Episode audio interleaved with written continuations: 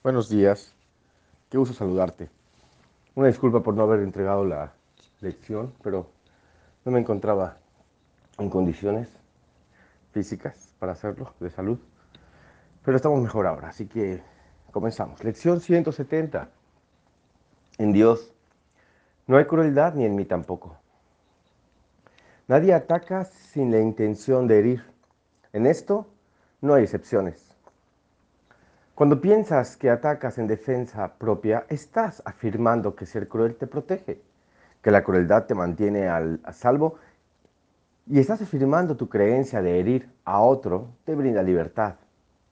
Y también que el atacar intercambias el estado en que te encuentras por otro mejor, más seguro, donde estás más a salvo, de peligrosas invasiones y del temor. ¿No? La justificación del ataque, aquí no lo muestra enseguida.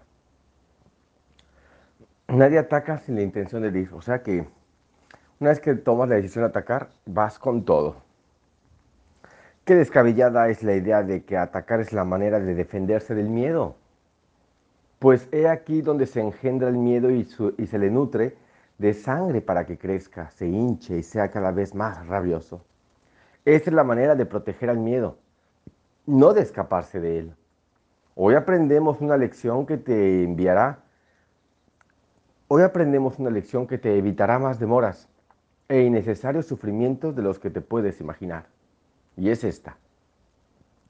Eres el hacedor de aquello de lo que te defiendes, y al defenderte contra ello, haces que sea real e ineludible. Depón tus armas, y solo entonces percibirás su falsedad.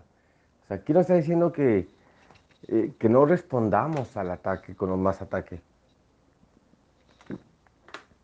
Y eso decimos, pero es ilógico, nos vamos para la mente lógica, parece una tontería. ¿Cómo crees que no me voy a defender? Parece ser un enemigo externo a quien atacas. Sin embargo, al defenderte forjas un enemigo interno, un pensamiento extraño que está en guerra contigo. Te priva de paz y divide tu mente en dos bandos que parecen ser totalmente irreconciliables. Pues ahora el amor tiene un enemigo, entre comillas, un opuesto, y el miedo, el extraño, necesita ahora que lo defiendas contra la amenaza de lo que realmente eres. Si examinaras detenidamente los medios por los que tu ilusoria autodefensa procede a lo largo de su imaginaria trayectoria, te percatarías de las premisas sobre las que se basa la idea anterior, su fuente, pues eres tú quien lanza el ataque y quien primero tuvo que concebirlo. No obstante, lanzas el ataque contra algo externo a ti y en tu mente te separas de aquel a quien atacas, complementando, completamente convencido de que la visión a la que has dado lugar es real. O sea, que la mente, perdón, se autoengaña, ¿no? Empieza el autoengaño en creer que, que lo que he atacado me ha atacado a mí y que tengo justificación para hacerlo y aquí te dice, si examinas detenidamente los medios por los que tu ilusoria autodefensa procede a lo largo de su imaginaria trayectoria. Entonces, aquí nos están pidiendo que nos detengamos por un momento a pensar, a reflexionar acerca de si realmente atacar al otro, ser cruel con el otro, nos libera del miedo, de la culpa, de la necesidad de tener la razón. En segundo lugar, los atributos del amor se le confieren a su enemigo, entre comillas, pues el miedo se convierte en tu refugio y el protector de tu paz. Y recurres a él en busca de solaz y de, solaz y de escape de cualquier duda con respecto a la fortaleza o tu fortaleza. Así como con la esperanza de poder descansar en una quietud libre de sueños. Y la adjudican los atributos del miedo. Mm. Perdón, es que sigo un poquito ahí mal. y según se despoja el amor de lo que le pertenece a él y solo a él, se le adjudican los atributos del miedo.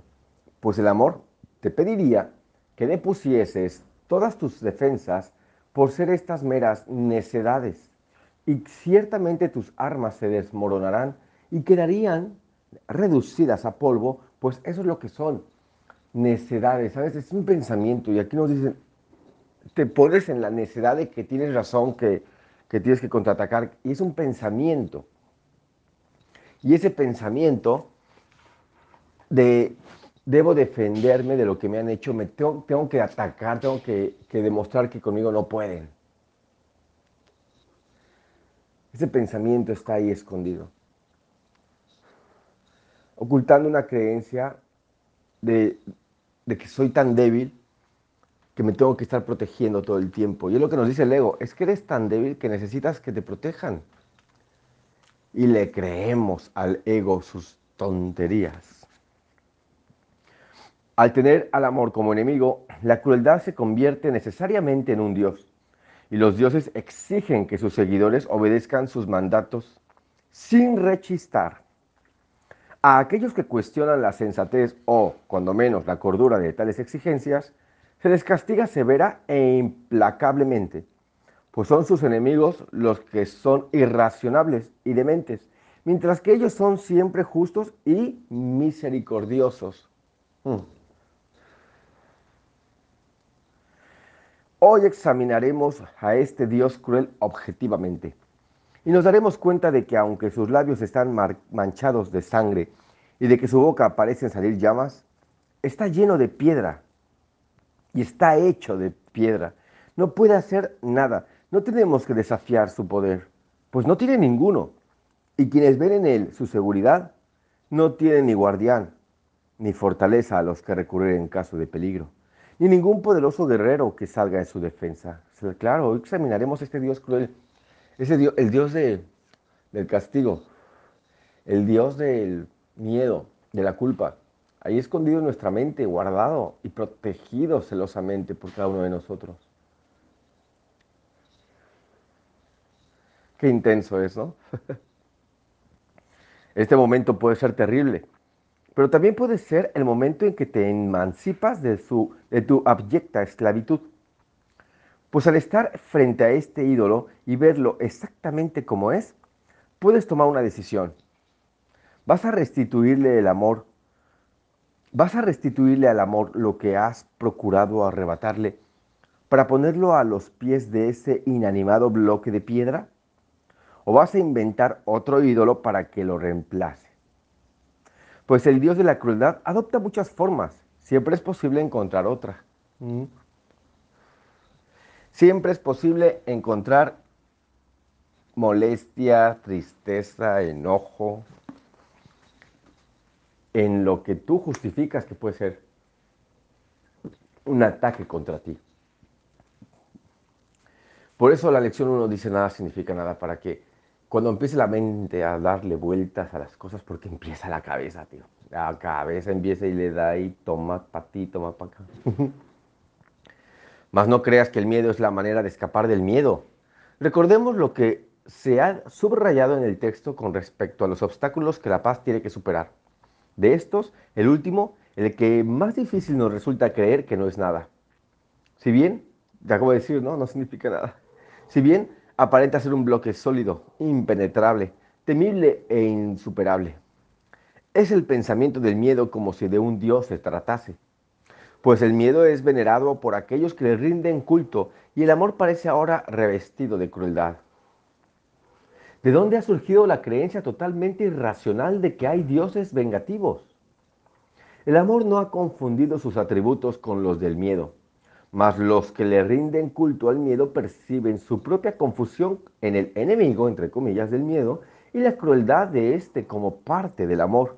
¿Y qué podría ser ahora más temible que el corazón del amor mismo? Sus labios parecen estar manchados de sangre y su boca brotar fuego. Y de su boca brotar fuego, ¿eh? Pero sobre todo es terrible e inconcebiblemente cruel y ciega las vidas de todos aquellos que lo consideran su Dios. En pocas palabras, cuando piensas así, te conviertes en algo tan repudiante que, dices, ¿cómo puedo yo ser esto? ¿Cómo puedo pensar de esta manera?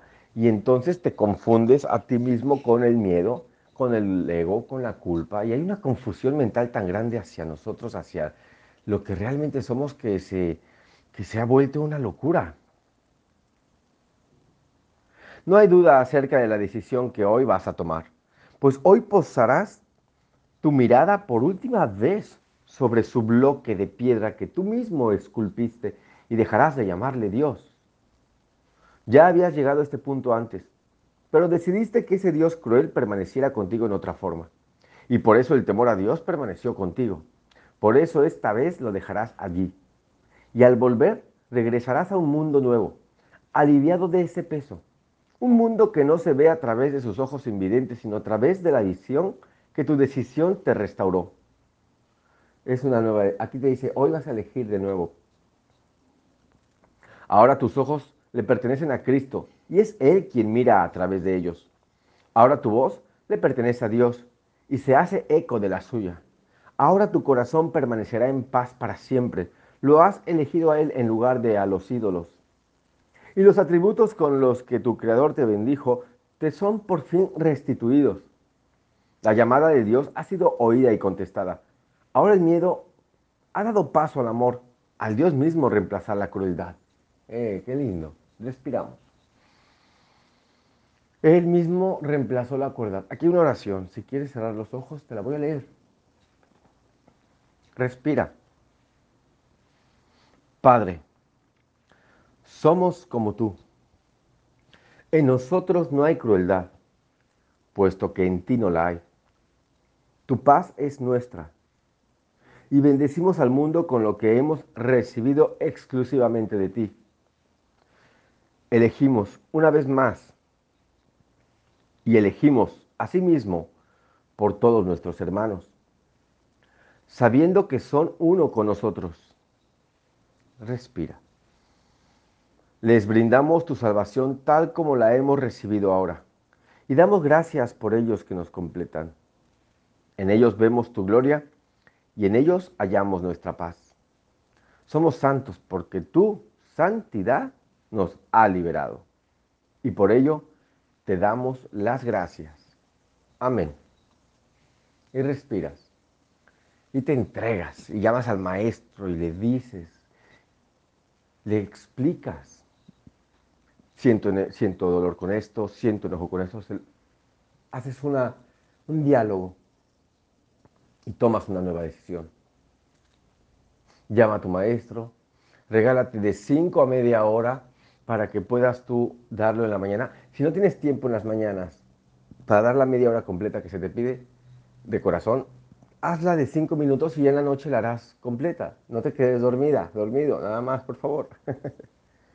Y si sí, elige de nuevo, no pasa nada. Toma una nueva decisión cada día. Llama a tu maestro, michelremar.com. Regístrate.